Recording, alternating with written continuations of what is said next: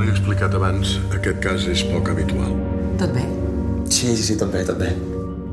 El seu fill està vinculat a un grup islamista radical des de fa uns quants mesos.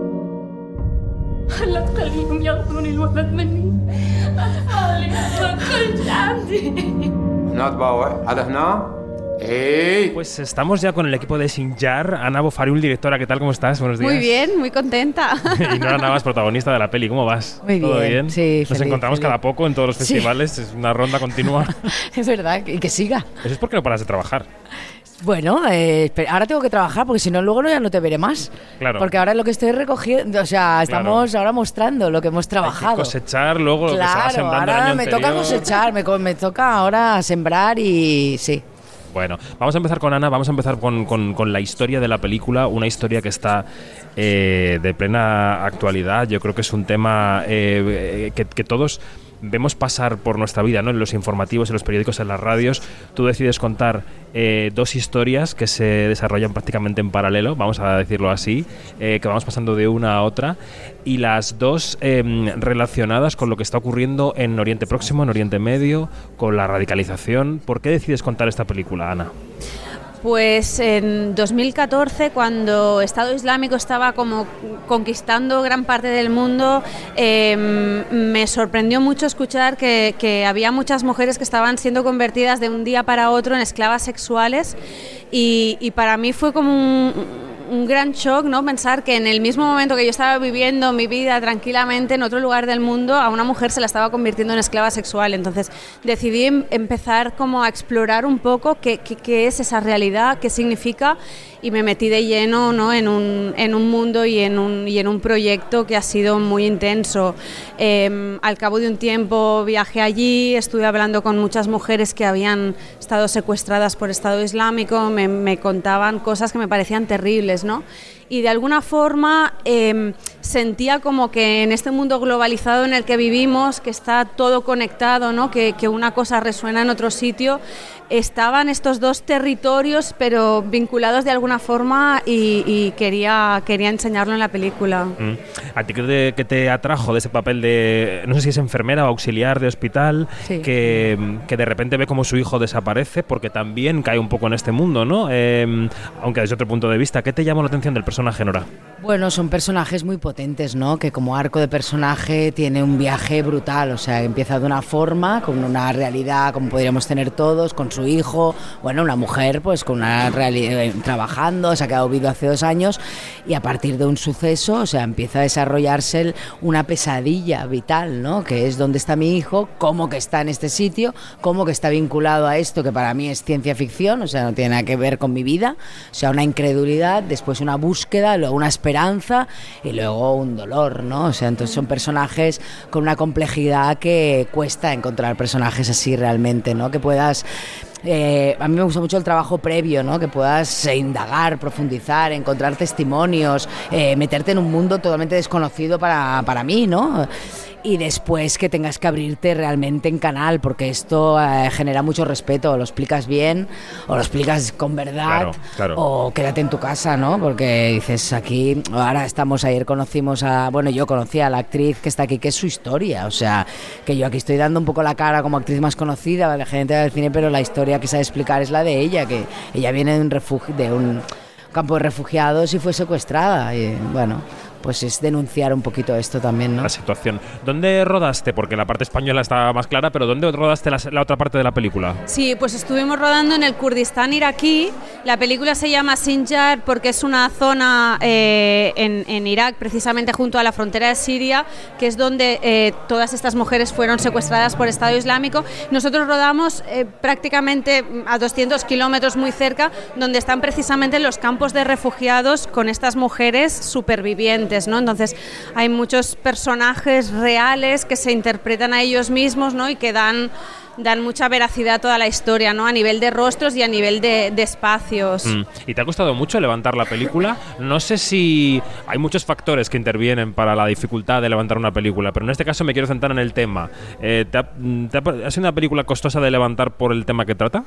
Sí, un poco cuando planteas, quiero hacer una película que hable pues de mujeres eh, esclavas sexuales secuestradas por Estado Islámico, no de repente es como ya los productores dicen, bueno, a mí no me cuentes esto que la gente quiere ir al cine a pasar, a pasar el rato, ¿no? Entonces, claro, acaba siendo algo como muy personal en el que te metes, ¿no? Yo también soy productora y vas poco a poco levantándolo y a la vez construyéndolo, ¿no? Y encontrando toda esa riqueza de esos personajes que te inspiran y que al final te están dando un poco como la razón moral, ¿no? De, batallar por la historia, porque al final sí, levantar películas independientes cuesta mucho tiempo, mucho esfuerzo y, y no perder el, el tesón. ¿Y tú sientes que con tu cara y con tu nombre tienes una pequeña parcela de poder para empujar estos proyectos, Nora? Bueno, yo siento que, que sí, que se le puede dar más visibilidad, ¿no? O sea, creo que, que, está, que está bien esto de decir, aparte ahora pues con el Goya, decir, pues, pues mira, que con lo que cuesta que la gente vaya al cine lo que cuesta que aguanten las películas, pues bueno, pues si solo es porque, va, pues venga, que ha ganado el Goya, vamos a ver esta película, y encima se encuentran con esta maravilla y pueden también reflexionar, pues bienvenido el poder para eso, ¿no? Efectivamente, sí. No, quiero decir que hay muchas veces que hay actores que con su propia adherencia a los proyectos sí que le dan una entidad, también ante lo- el resto de productores, ¿no? Que ven que tienen un aval de cartelera que podría atraer a la gente y eso es importante. Em, ¿en, en qué, mm, no sé si tenéis fecha de estreno para la película? El 1 de julio. El 1 de julio. Sí. ¿En qué panorama eh, aterriza esta película eh, en los cines? Yo, todos eh, en este programa, que es un programa de actualidad eh, semanal sobre el sector, hablamos mucho de la industria y estamos dando cuenta de que a la taquilla le está costando mucho recuperar el ritmo, ¿no? Estamos hablando de unos de unas cifras de taquilla de entre el 50 y el 60% de lo que eran en la media de los cinco años anteriores a la pandemia. O sea que estamos todavía con un 40% por recuperar, ¿no?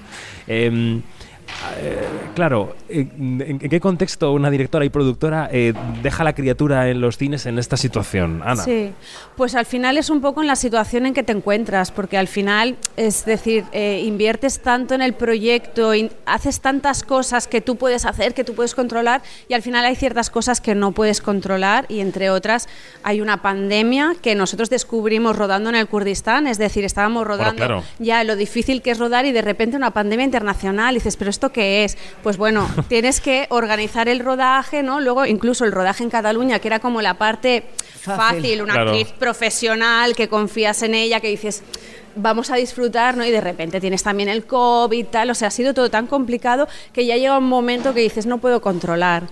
Pero, pero también, bueno, la, la tranquilidad de, de haber hecho el proyecto en el que tú has creído, ¿no? Y en ofrecerlo y, oye, quien quiera que vaya, pero ojalá, ojalá vaya mucha gente y pueda despertar muchas conciencias, ¿no? Pero bueno, ahí estáis vosotros también jugando Bueno, un papel también, importante. Toda la suma de esfuerzos para que las películas se vean. Eh, mm, a raíz de lo que decías hace un rato y también de lo que hablábamos en la noche de los Goya, Nora, de, de la recompensa para los trabajos que se hacen con un decalaje de tiempo. Tú haces esta película hace un año, cuando sea, y ahora estás viendo los frutos, ¿no? Em, ¿En qué punto de tu carrera dirías que estás? ¿Te encuentras en un punto en el que puedes elegir netamente lo que haces o sigues por ejemplo, mira, me contaba una vez Pierce Brosnan en una entrevista que decía que él hacía algunas películas para pagarse la piscina.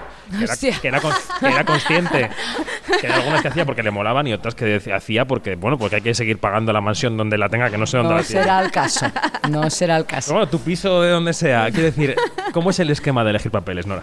No, yo de verdad cada vez eh, me está pasando más al revés. O sea, yo, siempre siempre mi padre me lo había dicho, mi arquitecto y me decía, bueno, yo he hecho edificios alimenti- eh, alimenticios y, y edificios que me han gustado hacer, ¿no? Y bueno, pues eh, yo nunca he sido muy así, ¿eh? pero alguna vez, pero bueno, a mi repre siempre le me decía, haz esta película porque luego te vendrá una mejor. Y yo decía, es que yo no puedo hacer una película para que me venga otra. Porque es que no puedo, o sea, no puedo hacer una película en la que no comulgue. O sea, es que no puedo, es que te lo juro. Aparte tengo también siempre la carta del teatro, que a mí me gusta mucho en Barcelona y así, me vienen proyectos bonitos en los que puedo transmitir cosas.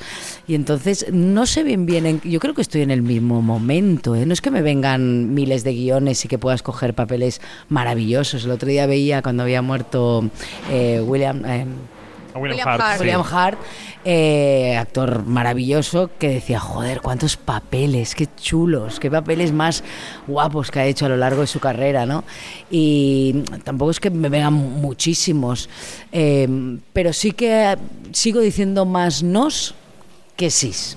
O sea, no de muchos, pero de repente digo, es que no me apetece volver a hacer, por ejemplo, ahora me han venido muchos de este tipo de madre, pero de clase eh, bien catalana, en la Costa Brava, y, y un guion me llegó buenísimo, ¿eh? un guion de Elena Martín. A raíz de Libertad, quieres A raíz decir, de ¿no? Libertad, exacto. Y un guion, pero que creo que será una bomba porque es precioso. Pero dije, ¿tengo que volver a hacer lo mismo?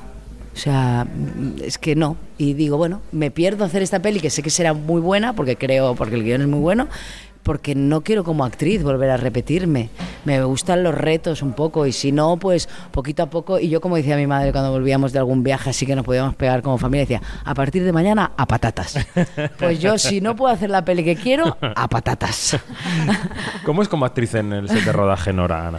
Pues la verdad es que es, es, no sé, es muy fácil trabajar con ella. Realmente es que em, cuando lees un guion, cuando mandas un guion y realmente tienes un buen feedback y te encuentras y simplemente analizando el guion ya estás hablando del mismo personaje, ya es una gran experiencia porque es un poco lo, lo más difícil, ¿no? Porque si al final cada una ve el personaje desde otro punto de vista puede ser muy difícil. Y con Nora yo creo que desde el principio no estuvimos como buscando muchos detalles, pero coincidíamos en lo que era el personaje de Carlota. Y luego es que, bueno, es fácil la- las emociones, no sé cómo lo hace. ¿eh? Yo realmente cuando trabajo con las actrices eh, hay, hay un punto como de desconocimiento, ¿no? de trabajar mucho el personaje, pero hay un punto de decir, no sé, hay algo mágico que no, que seguramente es Que oficio, es oficio, pero sí. que no sé cómo pasa, pero que de repente el personaje está allí, no está delante de la cámara y es, es fantástico. ¿Y cómo dirige Ana? Pues mucha libertad, la verdad, era maravilloso. Aparte que como montaron la película, que es prácticamente todo plano secuencia, entonces el trabajo previo, como dice Ana, fue muy de la mano y me pasó información buenísima y ella como quería la película y lo que es un proyecto tan personal de ella. Y después en el set era puro goz- gozar, me acuerdo, con, éramos como las tres juntas con la directora de foto y, la directora de foto me dijo, yo soy tú, o sea, soy tu alma, voy a ir detrás y voy a estar ahí contigo, o sea, tú no hagas nada para, para dármelo, yo voy a estar contigo. Y fue muy gustoso de, de rodar, sabía que tenía que abrirme en canal, que tenía que, que estar ahí, pero cuando tienes una directora en que te puedes tirar y sabes que habrá una red, pues, pues te tiras, ¿no? Y fue, fue muy bonito porque tiene esta cosa teatral, habían secuencias larguísimas, la de que viene el, el policía que, que, que allí hace la explosión de todo, desde el principio que le abro la puerta en el pasillo hasta el final era un viaje en sí misma esa secuencia, Totalmente. que no puedes desfallecer ni un momento, ¿no? Y, y sabíamos muy bien si había funcionado o no, era como no, otra. Ti- ti- Tira, pero no mucho porque ahí estamos en. ¿no? y vamos sí. muy a la par, sí. Pues el 1 de julio veremos Sinjar en los cines, película de Ana Bofarul, protagonizada por Nora Navas, entre otros actores y actrices. Gracias a las dos por estar con nosotros y suerte en este Festival de Málaga. Muchas gracias. Gracias.